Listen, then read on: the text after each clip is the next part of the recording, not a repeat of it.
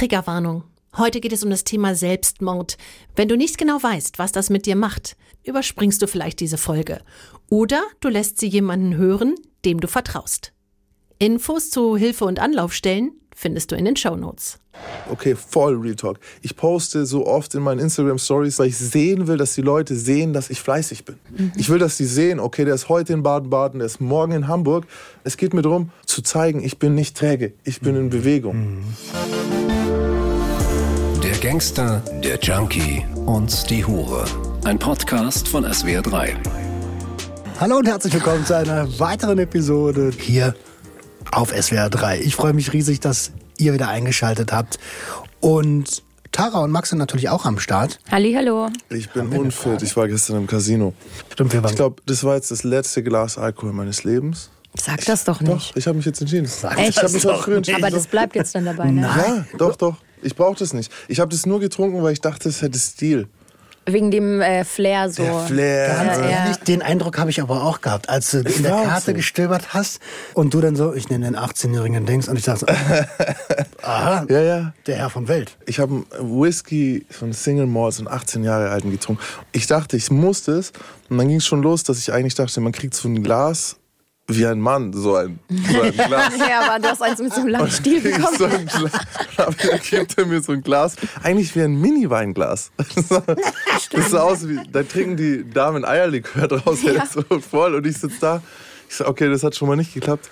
Und dann hat mir der Hals wehgetan und jetzt heute habe ich so, meine Augen sind zugeschwollen. Von dem einen Glas, ich, ich fühle es, ich fühle mich trocken. Okay. Und Es das war- war's jetzt. Und du bist jetzt Das auch trocken. cool. Weil ich habe nie gern getrunken, ich war nie gern besoffen. Ich, ich brauche das, glaube ich, gar nicht. Nice. Nee, also da wart ihr dabei, das letzte Mal Alkohol bei mir. Und Aber wir haben gestern noch gespielt. Also wir sind jetzt nicht ins Casino gegangen, um, um ja. zu trinken. Ne? Und fett gewonnen, würde ich sagen, wenn ich fett gewonnen hätte, was ich nicht habe. Aber Tara hat gewonnen. Ich habe gewonnen. Ich bin mit Plus raus. Du bist die Einzige, die mit Plus Und ich war raus das ist. erste Mal im Casino. Und du bist die einzige von fünf Leuten, die plus raus ist. Ja. Und weißt du was? Das ist des Satans Plan. Ja, du ist. Sünderin. Der will dich reinziehen. das habe ich gestern zu dir gesagt. Ja, die wollen mich reinziehen. reinziehen. Das ist so. Du auch gleich so, ja, dann gehen wir morgen nochmal. Jetzt gehen wir Vielleicht- heute nicht. Können wir ganz kurz abholen, den Hörer oder die Hörerin, was wir gespielt haben? Erst Roulette. Ähm, Verloren, verloren, ja klar. Dann haben wir Blackjack gespielt. verloren. Naja. Ähm, und dann habe ich noch Ultimate Poker gespielt. Und wir wieder Roulette. genau. Ja, jetzt haben wir euch abgeholt. Da wisst ihr jetzt aber Bescheid so. Wir sind richtige James Bonds. Aber hallo. Was wir aber an der Stelle auf jeden Fall noch sagen müssen und auch wollen, ist, dass wir natürlich verantwortungsvoll gespielt haben. Ne? Wir haben ich uns hab- halt einen Betrag So äh, vorher gedacht und über den sind wir nicht Ja, rausgegangen. genau. Und also wirklich, Leute, den müsst ihr so setzen, wie ihr jetzt an dem normalen Abend auch wegballern würdet. Wenn ihr jetzt sagt, okay, wir gehen jetzt feiern und essen und Ding und, und ihr sagt, okay, ich habe jetzt 100 Euro dafür, würde ich mir jetzt irgendwie, wenn es wäre das Schlimmste, was passieren könnte, wenn die 100 Euro weg wären, dann könnt ihr damit auch ins Casino Ja. gehen. Und auch hier nochmal, ich glaube, keiner von uns hat alles verzockt. Ja, ich habe aufgehört, als ich die 50 gelegt habe. Du hast- 50 auf Rot. Das war natürlich auch, also wirklich. Und dann gewinnst du das noch. Das ist so richtig. Leute, nee, ich habe auch äh, 65 Euro verloren. Ich habe 60 verloren, ja. Und jeder einzelne Cent tut mir weh im Nachhinein. Nee, Schmal, es war, es war ein großer Spaß. Es Ja, ein aber groß- man sieht die Verführung. Also ich sehe sie, ne, weil ich halt jetzt gewonnen habe. Was uns hier aber nochmal bewusst sein sollte, ne? jetzt gibt es bestimmt den oder die ein oder andere, die das hört ähm, und sagt, 50 Euro, Alter, ich bitte euch. Dann gibt es aber den anderen oder die andere, die sagt, oh, 50, 50 Euro, Euro. davon esse ich eine Woche. Ja. Also man sollte, wenn man sowas macht, wirklich nur, also genau wie beim Investieren in irgendwie Aktien oder sowas, nur mit Geld spielen, was, man, man hat. nicht vermissen wird. Ja. Ich vermisse es trotzdem. Ja, das liegt Ist, ja auch es an ist. Vergangenheit. Vielleicht ist auch der eine oder andere dabei, der wirklich so eine Spielsucht-Vergangenheit hat. Leute, ihr solltet euch komplett fernhalten davon. Mhm. Und denkt daran, wenn ihr das erste Mal gewinnt, ist der Impuls, da irgendwie tiefer reinzufallen, am stärksten. ja, und wir sind halt auch noch in einem guten Setting hingegangen, ne? Ja, also wir, waren zu halt 50 genau. und keiner wollte Geld raushauen. Ja. Ich glaube, ich war der Einzige, der ein Glas Alkohol getrunken hat. Hm? Ich habe auch den Lillet noch so. gehabt. Ja, du hättest Frauendrink. Ja, ja. Na gut, Okay. Ja, lass uns Äh, zur Episode kommen. ich bin da. Jetzt bin ich da. Und du bist auch dran. Ich bin auch dran mit was? Heute geht es um deine Trägheit, Oh, Maximilian. auch noch gleich. Ja, äh, schwierige Folge für mich, Leute. Das wird nicht einfach, weil Trägheit. Ja, Mann, fühle ich mich. Ich fand ein Spruch, der mich komplett abgeholt hat, war der Spruch, Trägheit geht langsam voran und Armut holt sie bald ein. Also so im Sinne von, du bist erst faul und dann pleite. Das ist einer der Gründe, warum ich Angst vor Trägheit habe. So, warum ich kaum Urlaub mache, warum ich kaum mir Ruhepausen gönne und dadurch geht es ins andere Extrem. Hast du Angst, dass du dich dran gewöhnst oder sowas? Oder dann faul wirst? Mm, Ich habe vor allem Angst, dass ich äh, was verpasse. Dass ich Chancen verpasse, und Möglichkeiten nicht wahrnehme und so. Mm, Trägheit ist eine der Sünden, die eigentlich den größten Wandel durchgemacht hat, die hat ganz verschiedene Phasen durchgemacht, weil unsere frühesten Vorfahren hatten überhaupt keine Zeit, träge zu sein. Das gab's nicht. Ein träger Neandertaler war ein toter Neandertaler so. Du hast keine Zeit gehabt, du wärst verhungert, wenn du nicht den ganzen Tag immer wieder Nahrung beschaffen würdest. Ja, Das war einfach, gab keine Zeit für Trägheit. Ja, ja, aber die hatten trotzdem noch ein gesundes Gesundheitsmanagement, dass sie sich, die wussten noch, wie man sich um sich selber kümmert. Würde ich wagen zu bezweifeln. So. Deswegen sind die mit 25 alt gewesen. Ja, die hatten halt auch keine Medizin, so, ne? Ja, also ich glaube, früher war es hart. Also vor der Landwirtschaft und dem Setteln. Also Früher waren die halt auch nicht so verwöhnt, ne, wie wir heute. Sicher nicht. Ähm, in der Antike galt es dann als schick, nicht arbeiten zu müssen. Da hast du Sklaven gehabt, die Sklaven haben was gemacht, du selber hast keinen Finger krumm gemacht. Desto fauler, desto träger, desto elitärer. Und mit dem Christentum kam dann Ora et labora, bete und arbeite. Und plötzlich wurde es wieder, ja, schlecht faul zu sein und irgendwie deine Hände nicht zu bewegen hieß, du gibst dem Satan Zeit, deine Gedanken zu vergiften. Und das haben wir auf die Spitze getragen in der Zeit, in der wir heute leben, nämlich dem Kapitalismus. Jetzt ist beschäftigt sein das Ideal. Hä? Aber sag das nochmal gerade mit diesem, ähm, wenn du die Hände nicht bewegst, dann. Ja, man sagt, äh, äh, Müßiggang, ist, Müßiggang ist des Satans Unterpfand, glaube ich. Sagen. Aber das stimmt doch eigentlich voll. Ich meine, weil Klar stimmt. ich kenne es ja jetzt auch, ähm, als ich aufgehört habe mit dem Arbeiten, so danach nur daheim gewesen. Du hast nur Zeit, schlechte Gedanken zu haben. Klar. Also es stimmt auf jeden Fall. Es ist ja auch bei mir. Ich spreche davon, wenn ich jetzt nichts zu tun habe, dann tauchen die alten Dämonen auf. So. Das ist bei mir immer genau, ganz ja. klassisch. Ähm, trotzdem hat man uns da so ein bisschen, also ich glaube, uns als Menschen hat man so ein bisschen verarscht, indem man gesagt hat, ey, ihr sollt ruhig immer beschäftigt sein, das tut euch gut. Deswegen sind wir immer alle am Hasseln, haben viel mehr zu tun, als wir müssten. Wer ist Mann? Das Idealbild, so das, der kapitalistische Homo sapiens irgendwie 2.0, keine Ahnung. Die da oben.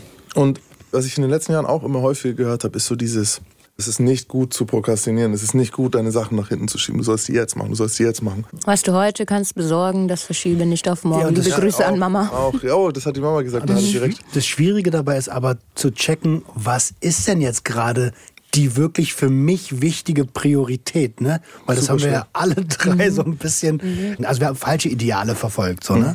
Was für uns Prio war, was aber eigentlich total unnütz war. Ja. Ist super schwierig auch zu erkennen, was du machen musst. Bei diesem Blick auf Trägheit ist mir aber auch aufgefallen, dass dafür halt Synonyme sein können, sowas wie Mutlosigkeit, Gleichgültigkeit und damit das Nicht-Sehen-Wollen anderer Schicksale. Daher kommt auch dieses Träge, also träge im Handeln. Ich verändere nichts, wovon ich eigentlich weiß, dass es falsch ist, weil ich halt träge bin. Auf Englisch haben wir dieses äh, Thlos oder, oder Slow, ich bin nicht sicher, wie man es ausspricht, was diese Sünde bezeichnet. Und tatsächlich kommt das von without care. Also ohne sich zu kümmern, ohne sich für was zu interessieren.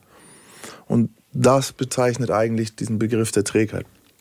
Und mir fiel es echt, also das jetzt mal so gesagt, ne, bei dem Annähern ans Thema, so wie ich versucht habe, mich da reinzudenken, aber mir fiel es bei der Vorbereitung sehr, sehr, sehr schwer. Weil ich sehe mich selbst als dieses Paradebeispiel vom geschäftigen Typ, so, der immer was zu tun hat und so. Und dabei vergesse ich, dass ich halt Phasen in meinem Leben hatte, in denen mein Leben komplett stillstand. Warum? Weil ich einfach keine Kraft hatte, etwas anderes zu tun. Und die verdränge ich absichtlich, weil ich es nicht mag. Und wie bei vielen anderen in meinem Leben vergesse ich Dinge, die ich nicht mag, in dem Moment, wo sie vorbei sind.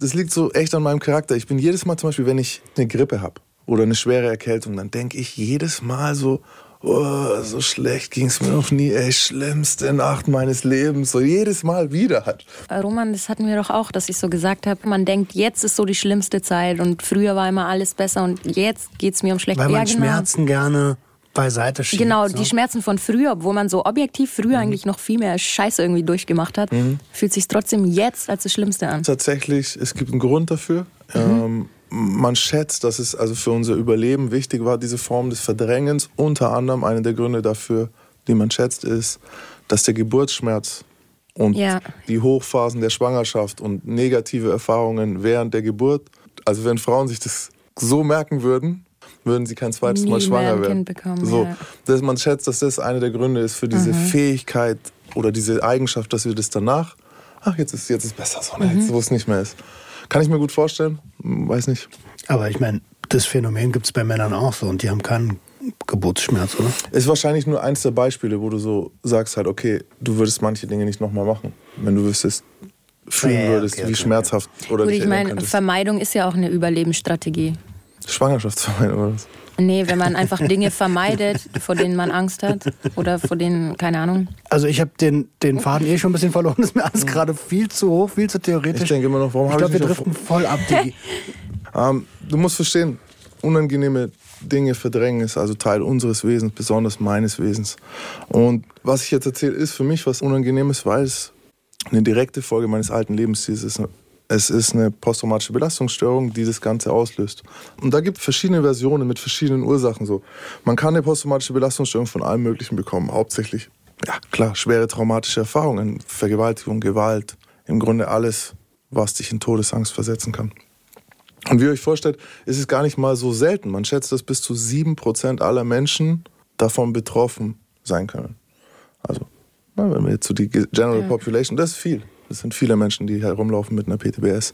In meinem Fall gab es viele Auslösermomente. Äh, Ich habe Gewalt erlebt als Täter, als Opfer. Und vielleicht an der Stelle ganz kurz, die Bankkauffrau, die überfallen wird, kann danach genauso unter einer PTBS leiden wie der Täter. Ich will Täter jetzt nicht in Schutz nehmen, aber auch dem Täter ist nicht klar, ob er nach Hause kommt, nachdem er eine Bank mit einer Waffe betritt. So, er geht zwar von der anderen Seite ran, ähnlich wie ein Soldat, so ein bisschen dieses, die wussten beide, was sie tun. Das schützt aber nicht von einer Traumafolgestörung. Was mich gerade interessiert ist, wir sind ja alle drei auch in Social Media unterwegs und da lese ich ganz, ganz oft, äh, gerade im Suchtkontext oder im Abhängigkeitskontext, Traumata sind halt so wirklich Überlebenserfahrungen. Krieg, Vergewaltigung, so. Du, äh, nee. Ähm, ja, ja, sehe ich nämlich auch Ja. anders. Da gibt es aber eine Bubble, die genau dieser Meinung ist. Kannst Mhm. du das widerlegen, Max? Also Traumastörungen haben immer mit dem Tod zu tun. Also das so definiert man es tatsächlich so. Ne? Dieses, äh, dieses schwere Trauma wird ausgelöst durch irgendwas, was mit Tod zu tun hat. Es kann sein, dass einer deiner Freunde an, an Drogen gestorben ist, dass du diese Nachricht bekommst, die in dem Moment, wo du sie hörst, alles macht, was Trauma macht. So das nächste Mal, wenn du in derselben Situation bist, kannst du getriggert werden. Wenn du den Namen deines Freundes hörst, kannst du getriggert werden. Wenn du die Droge siehst, kannst du getriggert werden. Also Trauma ist so komplex, ähm, da lasse ich keine so eine Deutung zu wie nur der darf traumatisiert Nee, sein nee, nee, nee. nur Finde der ich auch darf. überhaupt nicht. Man weiß mittlerweile, dass Vergewaltigung eine deutlich höhere Traumafolgestörungsrate nach sich zieht als andere Traumata, wie zum Beispiel auch ähm, Naturkatastrophen. Ne? Also Vergewaltigung hebt sich nochmal ab in der Häufigkeit, wie sie Folgestörungen produziert. Und deswegen ist es meiner Meinung nach, und da bin ich vollkommen bei dir, total egal, was diese Ja. seelische Verletzung ausgelöst hat. Und auch hier sollten wir als Gesellschaft nicht werten.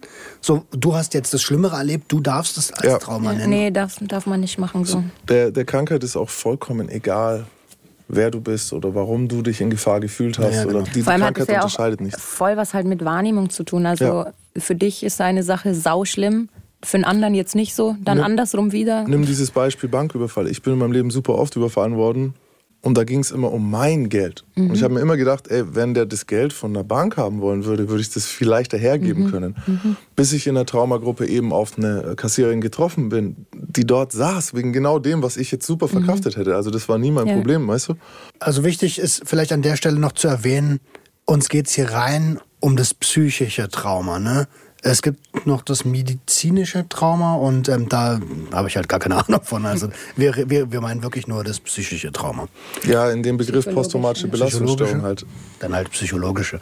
Gibt es einen Unterschied zwischen psychologisch und psychisch? Logisch. Keine Ahnung. Ey, ey, ey, ich habe dich Also- unterbrochen, Entschuldigung bitte. Ergänzend noch, ich habe jetzt vor kurzem erst ein Projekt in der JVA geleitet, in dem ich herausfinden wollte, wie viele der Insassen dort frühkindliche Traumatisierung erfahren haben. Und Überraschung sind halt fast alle so. Ja. Genau, auf jeden Fall. Als ich dann aus der Haft entlassen wurde, hatte ich die Diagnose Depression. So. Ja, also so wurde ich in Haft behandelt, so wurde ich in Haft diagnostiziert. Und weil ich eben starke Suizidgedanken hatte und manchmal Tage, ja wochenlang eigentlich nur im Bett liegen konnte, ähm, hat es gepasst so auf den ersten Blick. Ich habe das auch abgekauft, also dem Arzt, der mich diagnostiziert hat.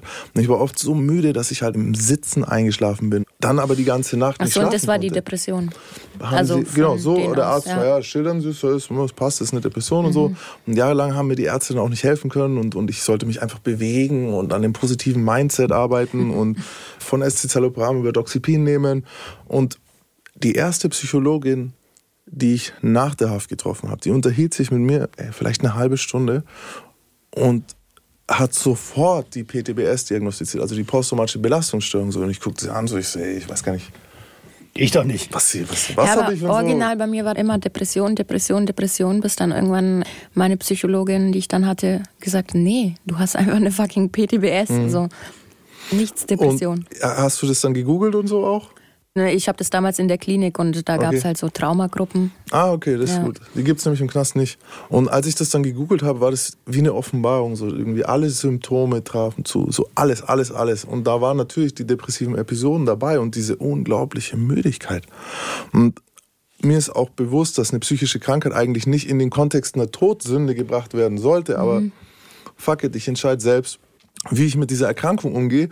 Und für alle, die das jetzt hören, eine psychische Erkrankung ist nicht eure Schuld, aber es ist eure Verantwortung. Und wenn ich über Trägheit rede, denke ich, ist es wichtig zu sehen, dass es eben für mich zwei Arten von Trägheit gibt. Und das eine ist zum Beispiel die optimistische Trägheit. Da hat man zum Beispiel keinen Bock drauf zu arbeiten, weil man lieber am Strand liegen würde. Oder Radio hört oder in Sport geht oder im Park spazieren geht.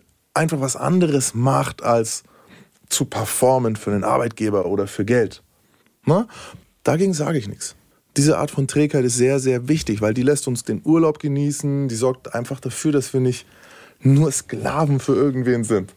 Ja? Also sagst du, das ist eine gesunde Trägheit. Gesund, das ist eine Trägheit, die, die gönne ich jedem, die soll jeder ausleben. Das nennt sich Urlaub, das nennt sich die Fähigkeit, abschalten zu können, Ja. relaxen zu können.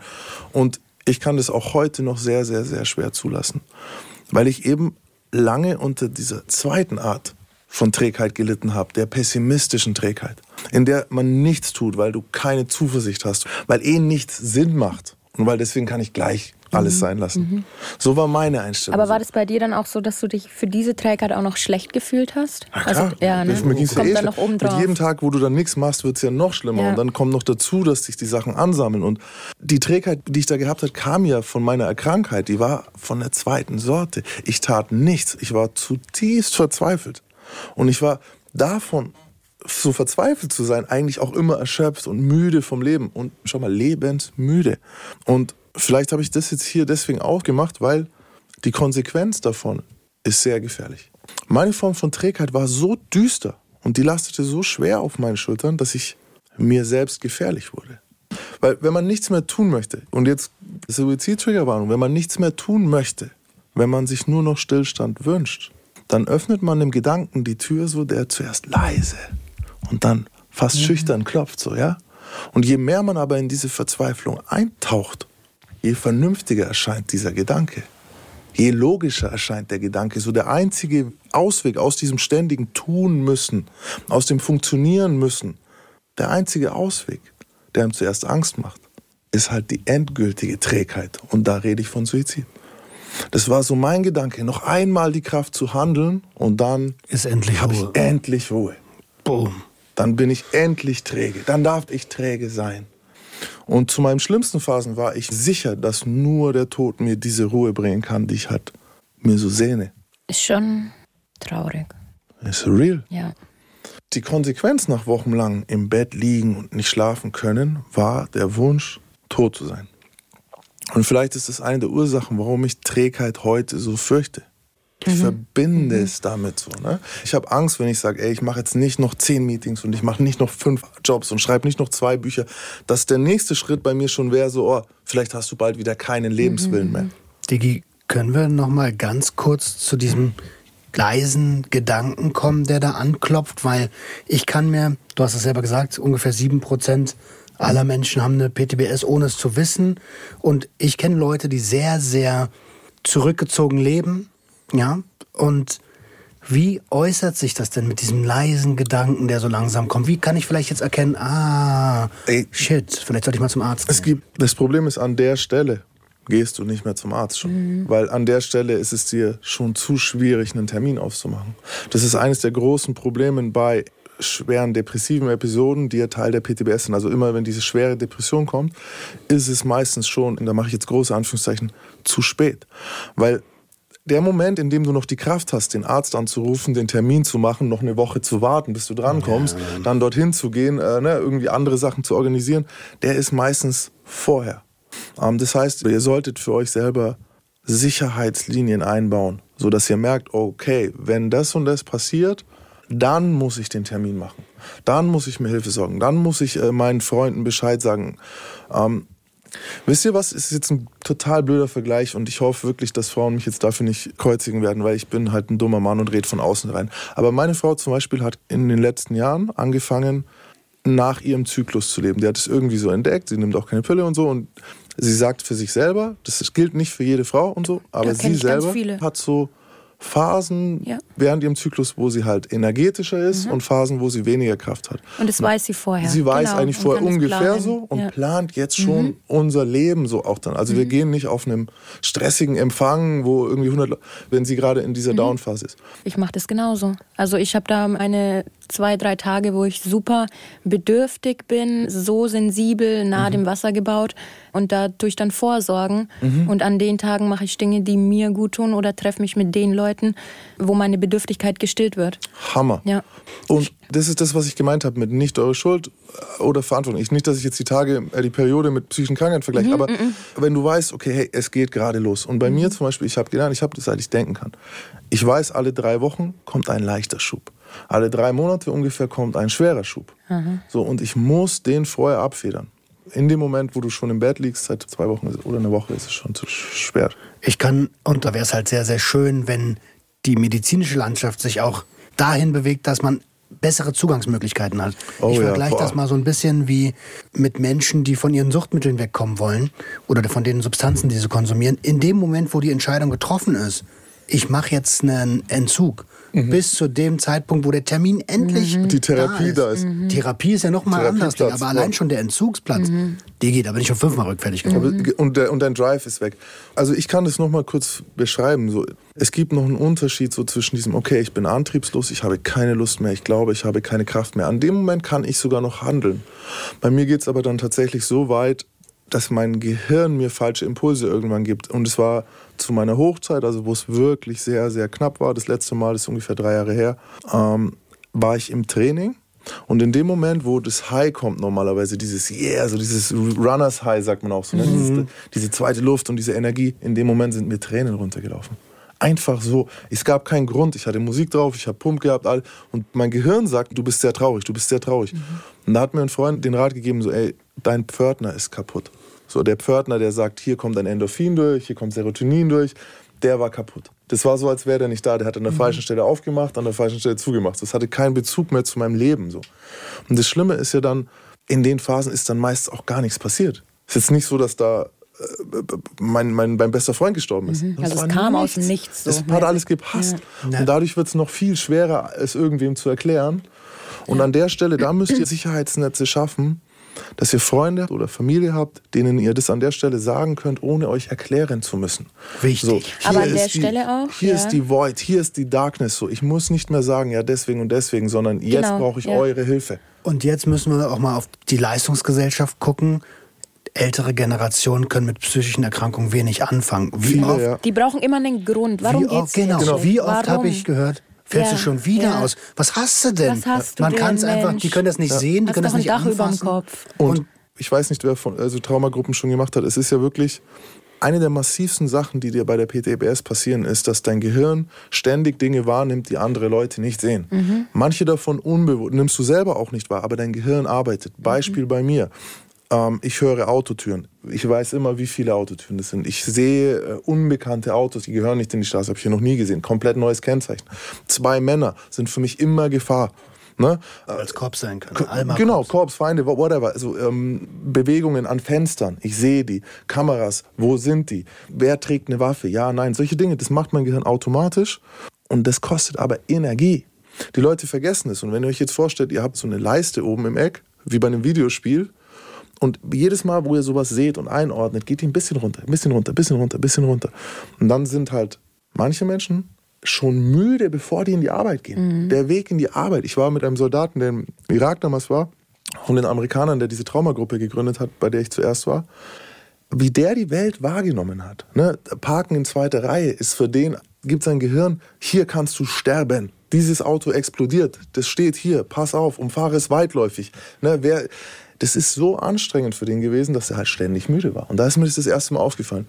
Und wenn du jetzt als Frau, ne, wenn dir mal was passiert ist, allein der Tätertyp, du hast gesagt bei deiner Geschichte, der Mann, der so meine Statur hat oder so, allein dieser Tätertyp, wenn der dir begegnet auf der Straße, macht was mit deinem Gehirn.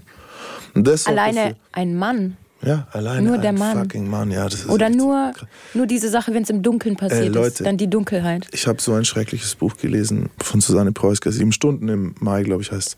Er ist vergewaltigt worden und hat, okay, einmal ist sie dann auf ihren neuen Partner. Äh, der hatte irgendwie Messer in der Hand in der Küche und sie hat ihn halt außen nichts angeschrien. Er so, ah, okay, leg das Messer weg. Und, so. und sie so, das war schrecklich. Aber das Schlimmste war, als ich meinen 18-jährigen Sohn gefürchtet habe. Von einer Sekunde auf die anderen war der Gedanke da, er ist ein Mann, er könnte das mhm. tun. Ich so, Alter, auf die Idee wäre ich im Leben nicht gekommen, so, ne? Wie krass. Und, und sie kann nichts dagegen machen. Mhm. Es passiert. Kannst du das nachvollziehen? Voll. Boah. Ganz arg sogar. Ähm, hat es nicht geschafft übrigens auch. Scheiß Thema, was wir heute haben. Der hat neun Jahre gekämpft und dann aufgegeben. Er sucht mhm. euch immer Hilfe. Leben ist eh so kurz. Ja, es geht so schnell vorbei. Nehmt euch selber keinen Tag, bleibt am Leben, bleibt am Leben bleibt am Leben. Also ich weiß, das hilft jetzt auch alles keinem weiter, der gerade mitten in der Depression steckt. Vielleicht kann man es nur noch mal sagen, dass die halt nicht alleine sind, diese Leute. Ja? Voll wichtig. Ähm, Wie geht's mit deiner Geschichte weiter? Wie gesagt, bei mir gab es eine Zeit, in der jeder einzelne Gedanke, den ich hatte, endete mit, du kannst dich auch umbringen. Du könntest jetzt äh, einen Kaffee machen, du könntest dich aber umbringen. Du könntest jetzt äh, eine Seite schreiben, du könntest dich aber umbringen. Würdest du es als Gleichgültigkeit beschreiben auch? Es war eine komplette Müdigkeit. So, und die Gleichgültigkeit schleicht mhm. sich ein, so, weil die Gleichgültigkeit und das ist die Gefahr gegenüber denen, die übrig bleiben würden.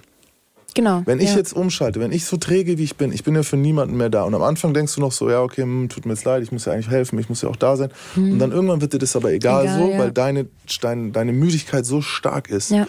Und Leute, das war so knapp damals, dass ich heute nicht hier wäre. Und ich hätte so viel Wundervolles verpasst, mhm. was mir noch passiert ist in meinem Leben. Und mir hat es damals geholfen, eben diese Traumagruppen zu besuchen. Ich habe es dort verstanden, warum ich so erschöpft bin. Bin ich heute vollkommen gesund und so? Nee. Aber ich kann mein Leben leben und ich kann es sogar genießen. Und wenn ich mir jetzt noch hin und wieder was von dieser positiven Trägheit erlauben würde, dann wäre es perfekt. Erlaube ich mir aber nicht wegen der Angst. Noch deswegen, nicht, ich versuche da nicht auch. rumzueiern, sondern es ist, glaube ich, auch eine reale Gefahr. Also das ist wirklich da so. Was ist, wenn ich anfange aufzuhören? Ja, Was ist, wenn ich anfange ja. aufzuhören? Nee, aber ganz so real ist es nicht, weil wenn du dir eine feste Zeit ähm, nimmst und dir sagst, okay, ich mache jetzt eine Woche Urlaub, dann Boah, ist es nicht real. Eine Woche. Also das klingt jetzt für dich so eine Woche voll krass, mhm. aber ist es gar nicht halt. Eine Woche, hallo? Ja, krass, 53 Wochen? 52. Das 52. Krasse ist aber diese Angst, ich kann das sehr, sehr gut nachvollziehen, weil ich ja auch jemand bin, der gerne powert und Workaholic mhm. und hier und da. Wenn du eine Woche nichts machst, mhm. sagt dein Kopf automatisch, wir hatten es vorhin, wenn du nichts machst, kommt nichts rein. Mhm. Und wenn nichts reinkommt, bist du arm. Und wenn du arm bist, dann ist Leben vorbei. Mhm. Armut, Armut. Okay, aber es ist ja normal, also in unserer Gesellschaft, dass jeder Arbeiter mal du, Urlaub hat, ich, oder Mir ist jetzt aufgefallen, ich bin ja bei dem Verein den Sichtweisen angestellt so. Ja, wir haben ja. den Verein selber gegründet, meine Frau ist Vorstandsvorsitzende, sozusagen, ich erarbeite immer mein Gehalt selbst, ich kriege mein Gehalt von dem Verein. Ich bin jetzt seit zweieinhalb Jahren angestellt und irgendwie meine Frau so, du hast 40 Tage Urlaub im Jahr. Du hast noch nie einen Tag Urlaub gegeben. Du hast 40 Tage. Und ich so, 40 Tage? Wir geben 40 Tage Urlaub. Wie können wir so viel Urlaub? Und darauf bin ich gekommen, weil wir jetzt eine Sozialpädagogin eingestellt haben und die hat 40 Tage Urlaub und ich so, cool. Und sie so, du hast auch 40 Tage Urlaub. Ich so, wie, was? 40 Tage Urlaub? ist ja verrückt. Ich, Leute, ich, meine Trägerheit war damals nicht mal frei gewählt. Das ist mir bewusst. Und trotzdem fühle ich mich nach wie vor schuldig, wenn ich einen Ey, Vormittag ich glaube, es ist dieses, ähm, du hast Angst vor diesem Kontrollverlust.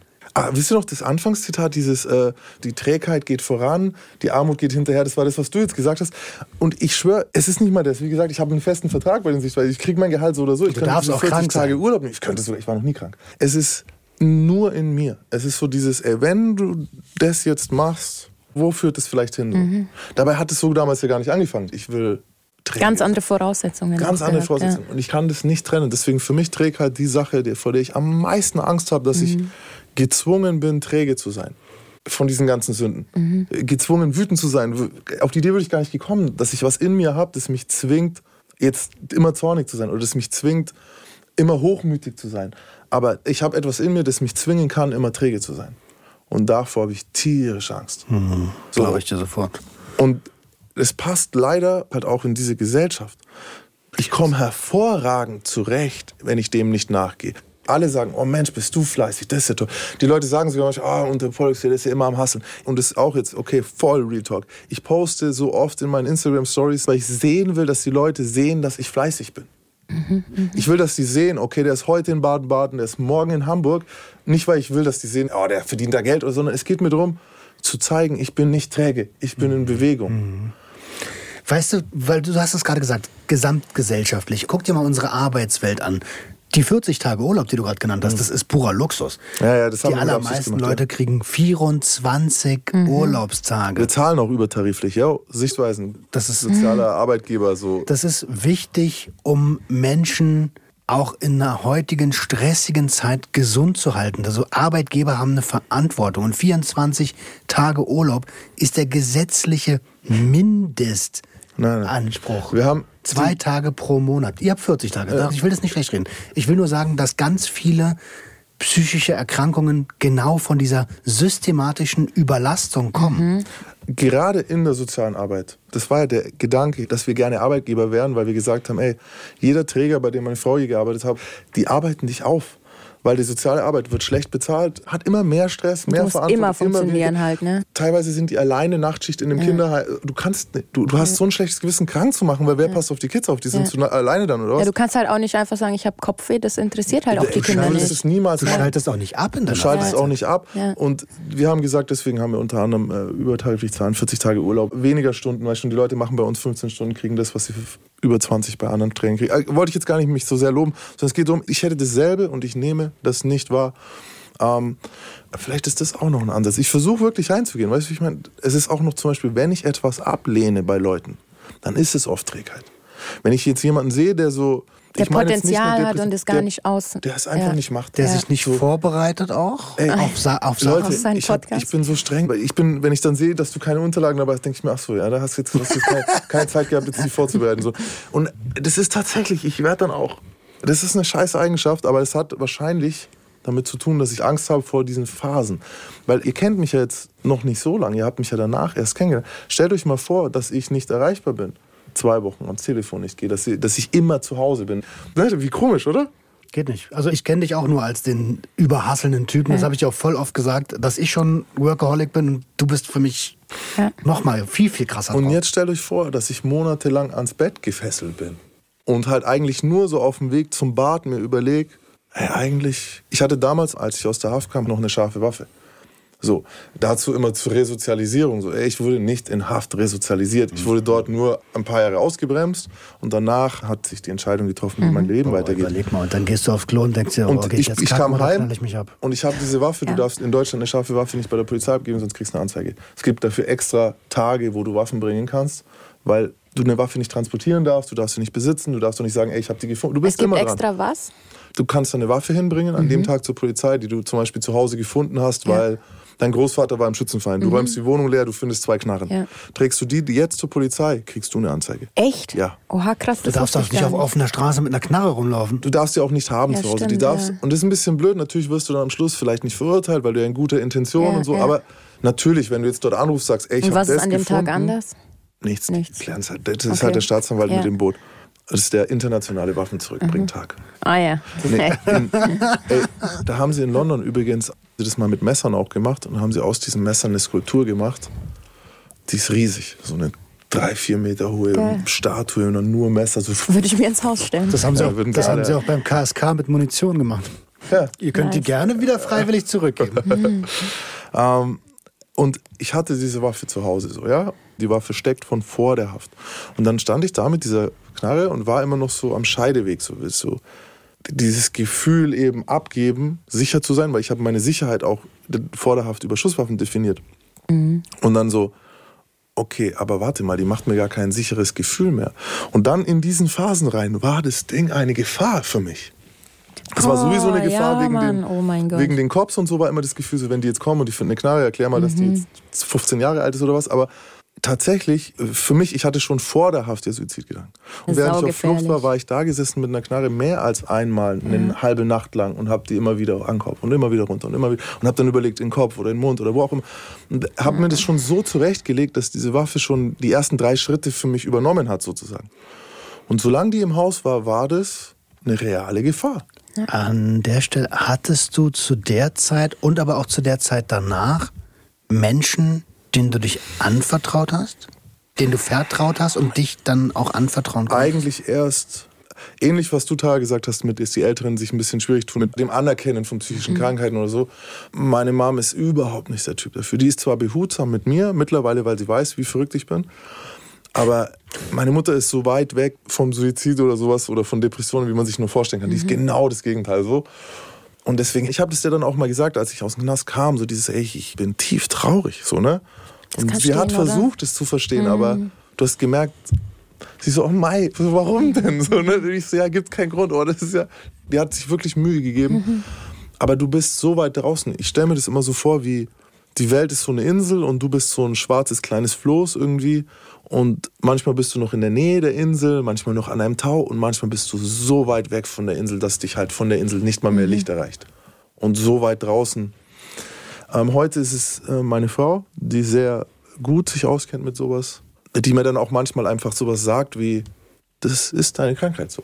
Es ist okay, weißt du schon. Wir müssen jetzt ähm, Schritte unternehmen eben. Ja, wir müssen jetzt was machen. Und es ist auch okay, dass dir halt jetzt so geht. Ich finde es voll beeindruckend, gerade weil, weißt du, wir sind ja alle in einem Prozess drin und ich bin wahrscheinlich am kürzesten in diesem Prozess drin. Und das ist das, was ich letztens meinte. So, wenn ich Leute sehe, die schon viel, viel weiter sind, dann ist das ein Vorbildcharakter. Und ich finde es total cool, dass du so offen damit umgehen kannst und ich aus deinen Erfahrungen lernen kann. Danke, Bro. Ich kann es auch den Leuten nur sagen, selbst wenn ihr keine Teamsitzer seid, ich weiß, die wenigsten, also ich bin es eigentlich auch nicht, aber mir hat diese Traumagruppe geholfen, nicht nur, weil da Leute waren, denen es viel schlechter ging oder die schlechter klarkamen oder bei denen es schlimmer war oder so, sondern zu sehen, dass es, es muss keinen Anlass geben für das, dass es mir so geht. Ja, und Es auch, ist dass o- diese Reaktionen normal sind. normal sind. einfach. Ja. So. Und du kannst dann, das, was du jetzt gesagt hast, Roman, man kann dann lernen von Leuten, wie die damit klargekommen sind Mhm. oder wie die sich arrangieren. Dann muss jeder seinen eigenen Weg finden. Ich glaube, meiner jetzt gerade ist mit diesem Arbeiten, Arbeiten, Arbeiten, Arbeiten. Als nächstes werde ich jetzt versuchen, mal halt Ruhe einzubauen. Aber das, da haben wir es wieder. Das Schwierige ist ja, ich muss jetzt die Ruhephasen einbauen an der Stelle, an der ich eigentlich freiwillig aktiv sein könnte. Also ich darf es jetzt nicht machen, wenn es mir eh gerade schlecht geht und ich eh nichts machen, weil sonst, ne, ich müsste es genau andersrum jetzt machen. Ich müsste jetzt sagen, so jetzt würde ich eigentlich voll Bock, weißt du was, jetzt mache ich drei Tage Urlaub. So, und dann lernen in der Zeit, das kann auch schön sein. Bock auf Erholung. Handy Bock aus auf und alles Erholung. weg. Ja. Bock, ey, Handy aus. Ich, ich, und das Schlimme ist ja, mein Gehirn sagt mir so, das, was die alle brauchen, der Urlaub, das ist ja, ich arbeite so gern und ich will mein Handy nicht ausmachen. So.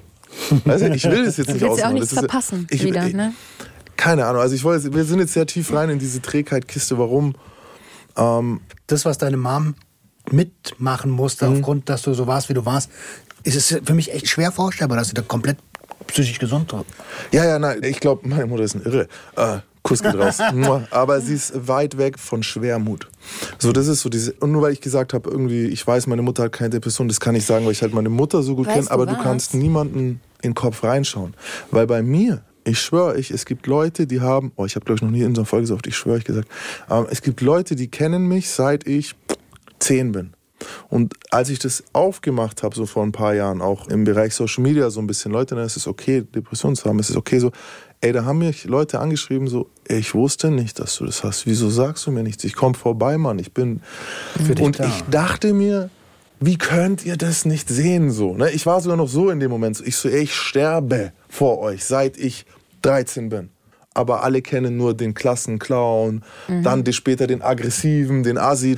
Ne? Da passen Depressionen ja auch nicht dazu. Da passt Also, es nicht dazu. ja. Und natürlich ist es dann der Krieg, den du alleine führst. Ich kenne Mädels, die so eingeschätzt werden, als wären die halt so distanziert, Mhm. weil sie halt jetzt eine Woche nicht an ihr Telefon gehen. Dass sie aber in der Woche nicht die Kraft haben, Haare zu waschen, ist was ganz anderes. Das weißt du ja von außen nicht. Und weißt du, was noch dazu gehört? Erinnerst du dich an dein eigenes Beispiel? Eltern, die noch nie eine Substanz konsumiert haben, Auch, genau, sehen ja. nicht, Ja. was wirklich los ist. Die vermuten nur irgendwas. Und genauso ist es da auch. Ich glaube, das liegt, ich weiß nicht, ob ich da richtig liege, aber vielleicht liegt es auch ein bisschen daran, dass früher, da war das nicht möglich, so eine Depression zuzulassen oder sowas. Das gab's nicht. Du bist arbeiten gegangen, hast dein Ding gemacht. Das gab's nicht. Das gab's schon, aber- Ja, aber es hat ja, keiner du, aber, aber, aber du nein, weißt, wie ich es- meine. ja, ja, es- es gab's Keine. nicht. Wir haben Ja. in der Familie Suizide von Männern, die gestandene Männer waren. So, weißt du, wo es hieß, das ist ein gestandener Mann. Das, und dann findet man für diese Suizide, also ich rede jetzt von der Generation um die 70 rum, hat man dann so Ursachen gefunden. Ja, der hatte ja eine OP und nach der OP hatte er ein äh, Post-OP irgendwas, ne? Oder so ein Zusammenbruch. Oder ey, und dann schaust du aber und dann guckst du, was hat der Mensch für Bücher gelesen? Wie hat er denn eigentlich gelebt? Wie wirkt er denn auf den Fotos mit dem Wissen, das ich jetzt habe? Und du erkennst, man sagt doch, ein Bauer erkennt seine Schweine am Gang so. Also ich erkenne, die Depression es steht ihm in die Augen Diese Leere, so diese ne? Leere, diese Ja. Verzweiflung, diese Panik auch, ja. Stellt euch vor, Männer mit Panikattacken so. Wie hast du das denn früher erklären wollen so? Ähm, ich habe übrigens das ganz Tolles gesehen, ist ein bisschen außerhalb, aber habe ich so ein Meme gesehen, wo einer geschrieben hat, irgendwie, ich habe meinen besten Freunden gesagt, dass ich traurig bin, weil äh, mich ein Mädchen verlassen hat, das ich gut finde. Und jetzt gucke ich, wie die reagieren. Und die saßen so auf der Couch, die zwei haben Playstation gespielt. Und der ist von der Seite hin, oh, ich muss was holen, und hat sich an den einen so hingekuschelt und hat den so in den Arm genommen. Und der andere so beim Playstation-Spielen so, so eine Sekunde gezögert und dann hat er ihn so am Kopf getätschelt und so auch den Arm so drum gelegt und hat einfach nichts dazu gesagt. Ja. Und ich fand es so Ja, ich krass. hab voll Gänsehaut. Ich, ey, das ist so eine krasse Szene, weil dadurch, dass das uns so viel bedeutet, sagt, wie selten das ist.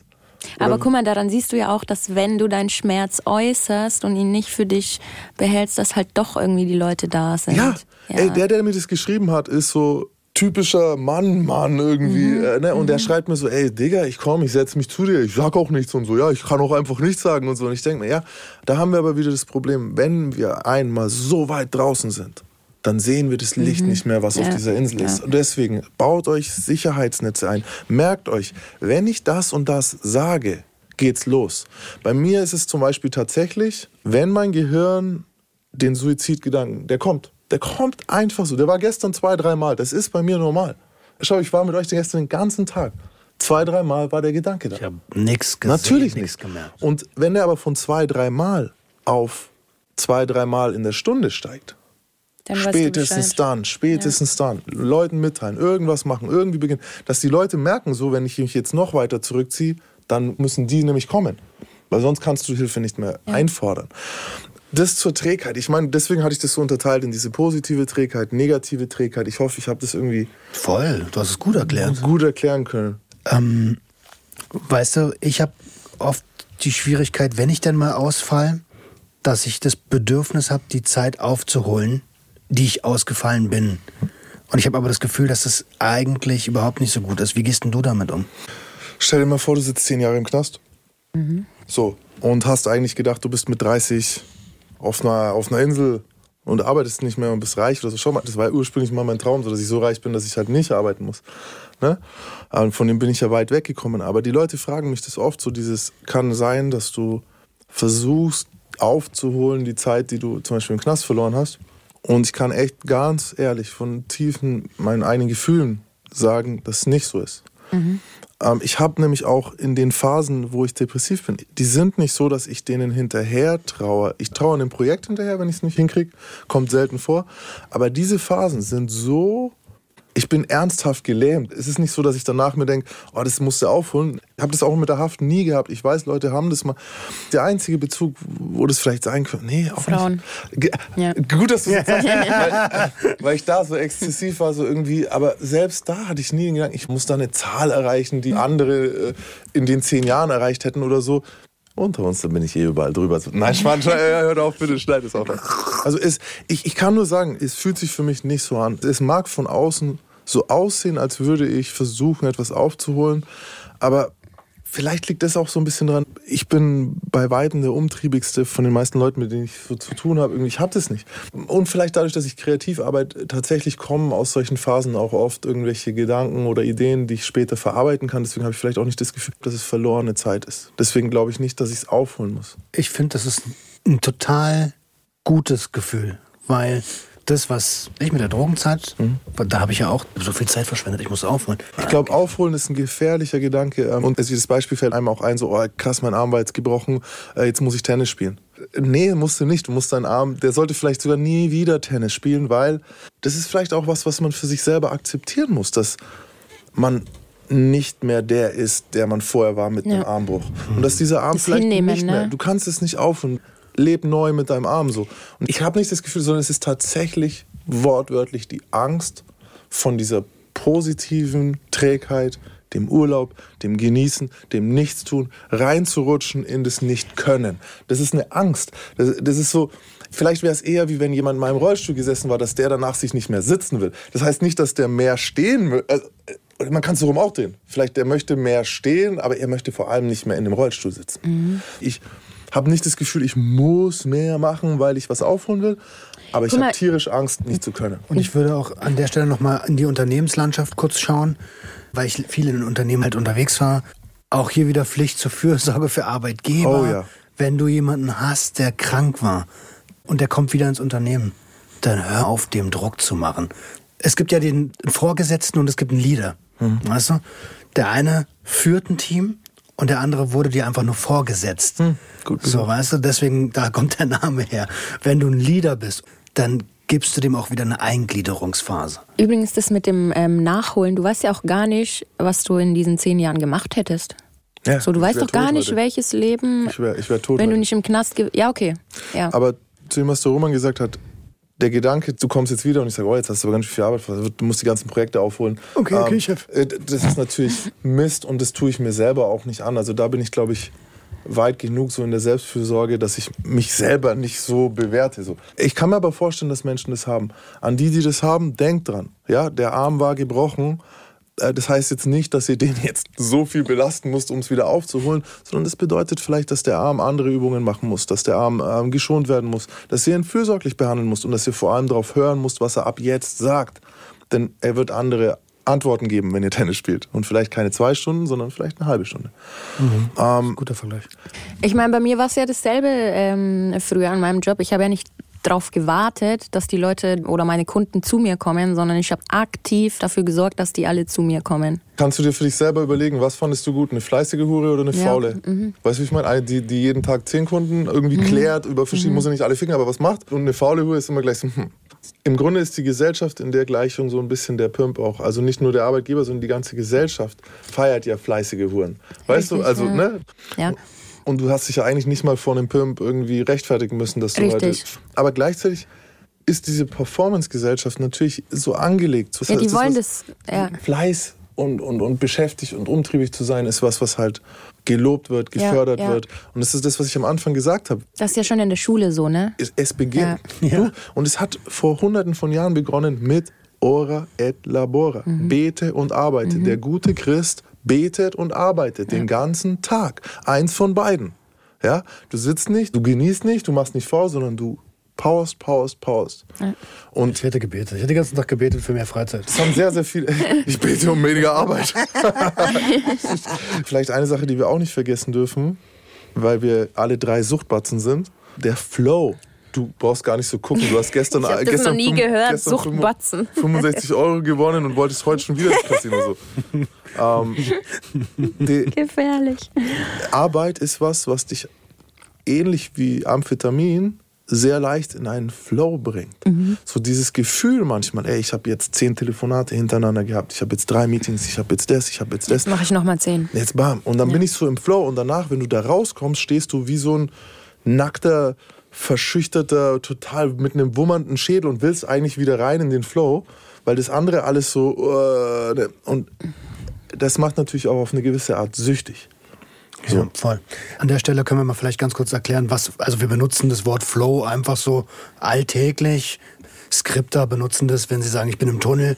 Äh, es gibt so verschiedene Zustände. Einmal, wo du komplett in der Erholungsphase bist und einmal, wo du in der Anspannungsphase bist und so bei 40 Prozent ungefähr bist du im Flow. Und das ist dann das Gefühl, wo du denkst, ja alles läuft von Auch wie allein. so ein Rauschzustand. Genau, es ist ne? auch ein Rauschzustand. Gibt es da eine Beispieltätigkeit, wo man. Sport.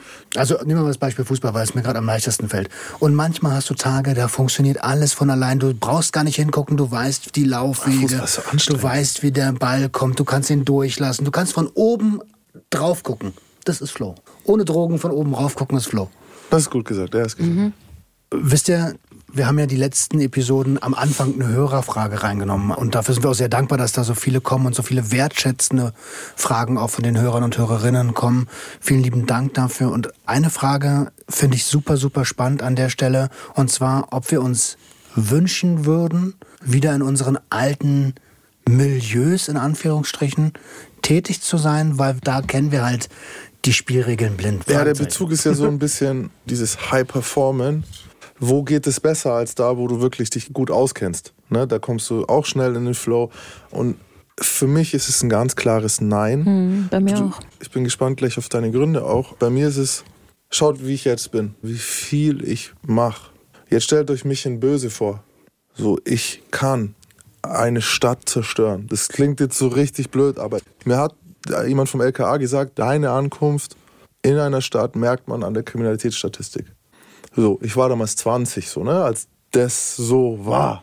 Ich habe so viele Straftaten begangen, dass du das merkst.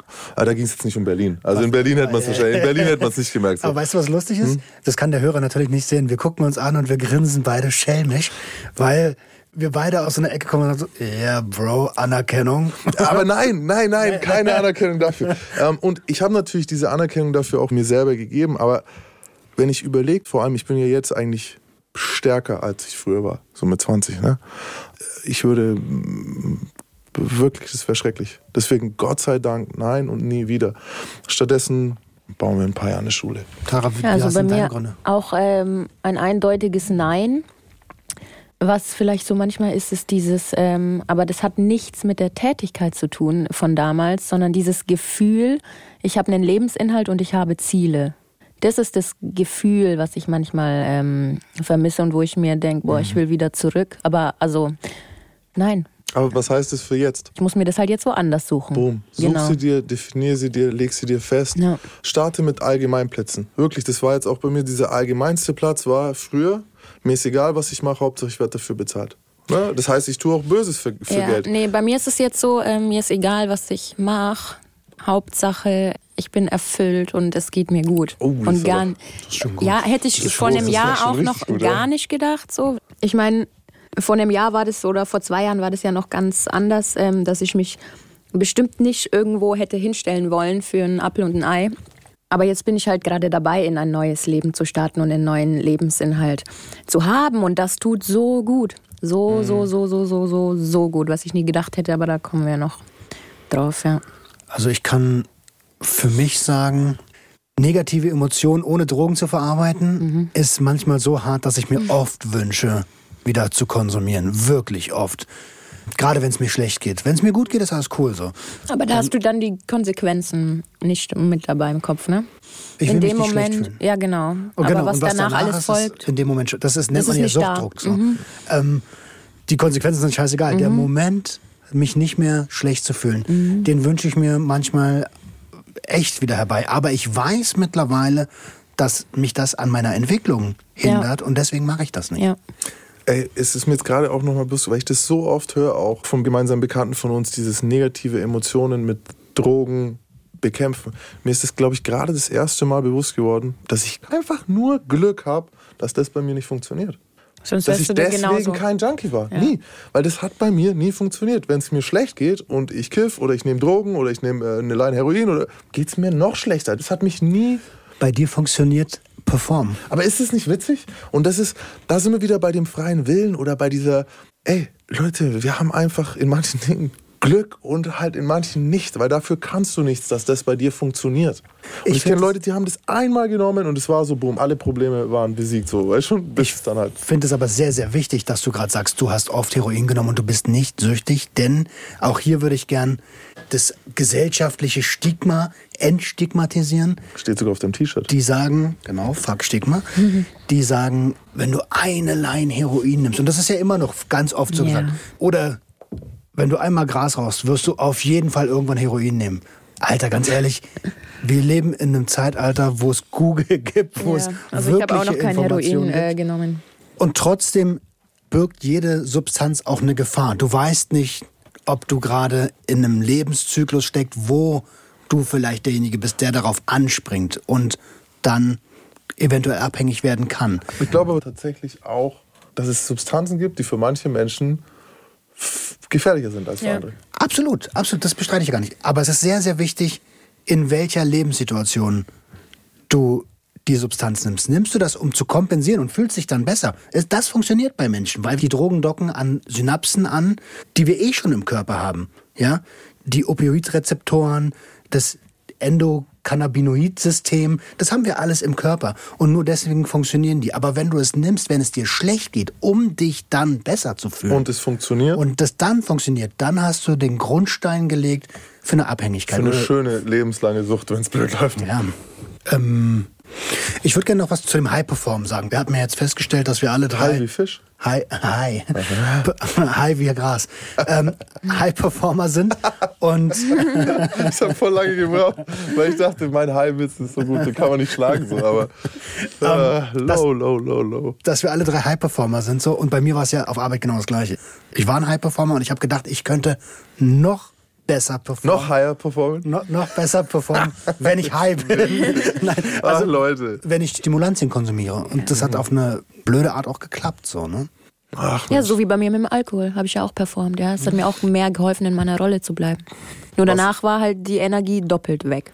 Ja, voll. Ich bin halt gerade in so einer Phase, wo ich halt diesen Suchtdruck öfter verspüre. Ja, Und dann erinnert dich trotzdem an die ganzen Konsequenzen ich glaube aber, Konsequenzen Nachteile. sind so eine der Sachen, die, Die man gern sch- vergisst. die auch schwer zu begreifen sind. Du bist toll, so wie du jetzt bist. Das ist gut. Was willst du wenn du jetzt drauf wärst, weißt du, wie krass du dich reinschämen würdest, wenn du jetzt drauf wärst? Ich könnte auf jeden Fall hier nicht arbeiten. Wenn du ich wirst heute drauf nicht mehr aufgetaucht. Du würdest uns nicht unter die Augen kommen wollen. Stimmt. Ist so. Weil ich das Gefühl hätte, dass ich Menschen enttäuscht habe, die äh, mir Liebe gegeben haben. Jo, kannst du noch. Nee, ich meine, nein, nein. Aber du kennst mich, ich würde judgy sein.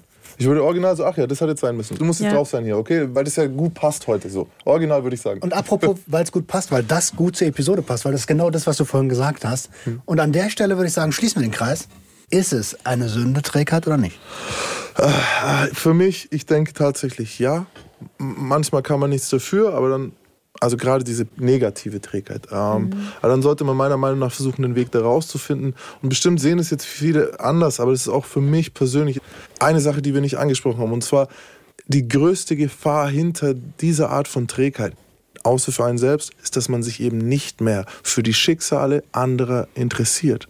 Weil ich war so neutral. Man wird so gleichgültig, weil man so deprimiert ist, Ja, dass man das, ja. niemandem mehr helfen kann. Weil alles andere ist so leise gedreht gegen den eigenen Schmerz und die eigene Leere. Und ich glaube, wir Menschen brauchen einen inneren Antrieb, um für uns und andere da sein zu können.